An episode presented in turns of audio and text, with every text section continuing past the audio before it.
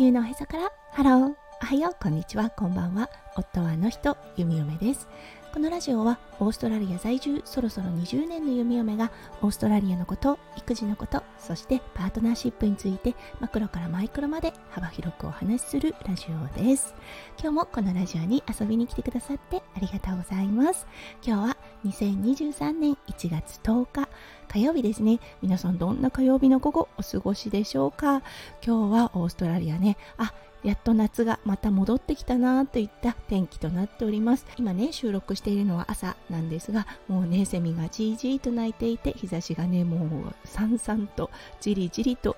降り注いでいる感じです。はいそれでは最初のコーナー。レックスの大好き今日の オージーイングリッシュ。今日のワードは皆さんもきっと聞いたことあるかもしれませんね。Good day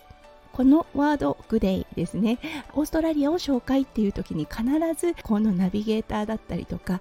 の人が使う英語なんですね。すごくオーストラリアっていうのを表しているそうちょっとね鉛の入っている単語となっています。通常だとね Good day ですよね。これがね本当あの昔のオーストラリア鉛となると day が大になるので Good day might そう mate もマイトになるのでマイ。そう具体マイっていう感じになるんですね。ただこれ使われません。本当にね聞かなくなったなって思うんですね。これに似た言葉日本にないかなって思ったんですね。そしてあこの単語確かに似てるかもって思ったのが大阪でねおきにってよく聞きますよね。実際ね大阪に行った時に観光地以外ではあんまり聞かない言葉になってきてると思うんですね。そう、グデイとかグダイとかね、これもそんな感じです。そう、そしてね、あまり女の人は使わないです。だからね、オーストラリアに住んではいるのですが、すごく馴染みのない言葉なので、はい、あの今日はね、発音等もちょっと良くないなとは思うんですが、うん、オーストラリアを代表する言葉の一つとなりますので、今日はこのね、言葉を紹介させていただきました。はい、それでは早速ですが今日のテーマに移りましょう。今日のテーマは、そう、マイナスがマイナスを引き寄せるについてお話をしたいと思います。それでは今日も元気に弓嫁ラジオをスタートします。はい、昨日だったんですが、弓嫁のね、もう一つの顔でもある看護のお仕事に行ってきました。嫁は麻酔看護師でオペ室にて麻酔の先生と1対1もしくは先生が2から3人に対して、はい、麻酔看護師が1人つくような形となっています日曜日も出勤で、はい、あの次の日のね振り分け担当のねお医者様の名前を見た時あって思ったんですっていうのはねすごく癖のあるはいあの1回ライブでも紹介したパッシブアグレッシブな方なんですねはいそうこのパッシブアグレッシブな性格の先生言っていることは肯定的なのに何かねこう話しているとすごくねあの否定的な感じの印象を受けるんですね。言っている言葉だったりとか使っている言葉はね決してあの失礼なものであったりとかネガティブな言葉ではないんですが一日のねこう印象を受けた時にはあちょっと疲れるっていうような先生なんですね。このね性格の先生とのお仕事だったんで昨日は気合を入れてお仕事行かなきゃって思ってたんですね。そしてその下で働いている麻酔になろうとしている方ですね。もう結構ね癖のある方ではあったんです。ああこのコンビネーションどうかななんては思っていたんですがちょっと大変だったんですね。ケース自体がまずねすごく大きなケースだったんです。はい。あの特殊なね麻酔を使うそして特殊な手術台を使う術法だったんですね。そうだからね結構ねいろんなセットアップ麻酔看護師はしなければいけないんですね。ただこの先生だったんですが最近すごくエコに目覚めたんです。そうそしてねあの弓嫁たちの麻酔看護師が使っものに対してもコメントを言うようになってきたんですね。はいということで何一つセットアップができなかったんですねまずねとりあえず患者さんと先生が到着するのを待ってそしてからあの物が開けられるセットができるっていうような形だったんですねこれは弓嫁ストレスを感じましたね。うん、というのも弓嫁たち麻酔看護師だったんですが特にね昨日のお部屋だったんですが少し早めの修行となりました。と7時にスタートして先生たちが来るのが8時です。その間1時間そう普段だったらもうねあの全て想像できるものをセットアップしてというような感じだったんですが何もセットアップできなかったんですというのはもしね弓嫁が全てねこう予想できることをやってしまっていたらもうねネチネチと言われるなっていうのが予想できたんですね。そうこれはねもう経験済みなので学んだことだったんですよね。そしてファーストケースだったんですが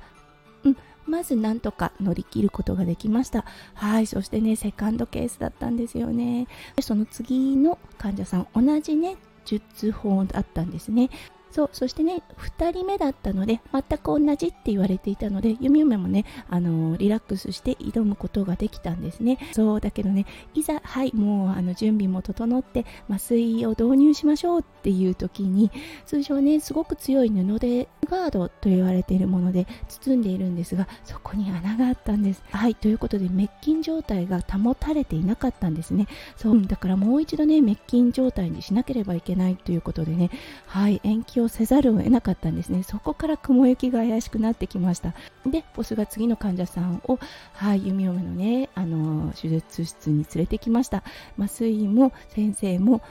弓嫁も結構バタバタで次のあの患者さんの準備をしていたところなんとね絶食時間が足りなかった。っていうことで通常だとね絶食時間が足りない6時間ね絶食していなければいけないんですがその時間が足りない患者さんは部屋に来ることもないんですね。そうだけどあのご飯を食べたのはいつって言った時にはい全然足りていなかったっていうようなことになってその患者さんほとんど準備も終わってはいそろそろっていう時にそれが発覚したのでまたこの患者さんを元に戻しもうそこからはねあの先生のね顔がね厳しいものになっていました。無理もないか2点3点もということで少しね気合を入れていたんです。そして次に来たのがはい3歳児の子でした。うん。あの麻酔においてね体重ってすごく大事なんですね。大人から子供の麻酔という形になるとセットアップをね一気にガラリと変えなければいけないんですね。それはもう麻酔の機械からという形になって結構時間がかかるんですね。なので弓嫁はね本当にもうバタバタバタバタしてたんですね。はい。そして通常セットアップするもの、うん、何も考えずに小児麻酔だからいいだろうと思ってたんですがそうこの患者さんのお母さんがねあの全身麻酔を拒否してるっていうのを知らなかったんですね。そうだから弓嫁が聞いた時には全てセットアップをされた状態で麻酔がねなんでセットをしてるんだっていうようなことを言ってきたんです。知らんがなって感じなんですけれども。うん。あのああやっちゃったと思ったんですね。実はね午後になると小児麻酔ってほとんどしないんですね。通常だともうね朝早くのそうあの絶食時間を長引かせない措置がされていてそう朝早い時間にスタートするんですね。なので弓嫁がセットアップしたもの、うん、開けたものがおそらく使われないんですね。そうだからエコをねすごく大事にしている。麻酔の激鱗に触れてしまいました。はい。あやっちゃったと思ったんですけれどももうねうん。この負の連鎖がどんどんどんどんつながってきてそしてねあのすごいバタバタの状態で午後のスタッフに引き継ぎをしました。できるだけあの詳細を伝えたんですね。だけどその午後のねあの麻酔の看護師さんだったんですがすごくね弁の立つそしてね黙っていられないタイプのあのどちらかというとこの先生とはあまり合わないタイプの、うん、看護師だったんですね。そうだからねあの弓嫁が休憩から戻って彼女の休憩をさせようとしたらもうね顔が沈んでいました。大丈夫？どうした？って聞いたらもうねマシンガントーク始まってしまいました。あーそっかそうだね。なるべく伝えようとはしたんだけどということは伝えたんですがうん私がやってることは間違っているの？っていうふうにそうすごく正義感が強い看護師さんなので言っていました。うんもうねこれはね話を聞いてあげることしかないと思ったのでうん、じっくり話を聞いてあげました。彼女自身は決して悪いことはしていなかったと思います。ただもう純粋に相性が合わなかったっていう感じですかね。うーん。そう改めてねこの先生ってやっぱりもっともっと気合を入れてもっともっとねこう細部にわたって気を配らなければいけないなと思った一件だったので今日はねこれをピックアップして少しね吐き出させていただきました。通常だとねすごくね平和な状況が多いんですが昨日はね珍しくいろんなね要素が加わってすごくね周りを巻き込んだ連鎖が始まっていました。はい。あまりこういうことってないんですけれども、うん、久々にねああ今日はこういう日かっていうことがありましたので、はい、今日はこのお話をさせていただきました。うん、長くなりましたが、今日も最後まで聞いてくださって本当にありがとうございました。皆さんの一日がキラキラがいっぱいいっぱい詰まった素敵な素敵なものでありますよう、夢夢心からお祈りいたしております。それではまた明日の配信でお会いしましょう。地球のおへそからハロー、弓嫁ラジオ、弓嫁でした。じゃあね、バイバイ。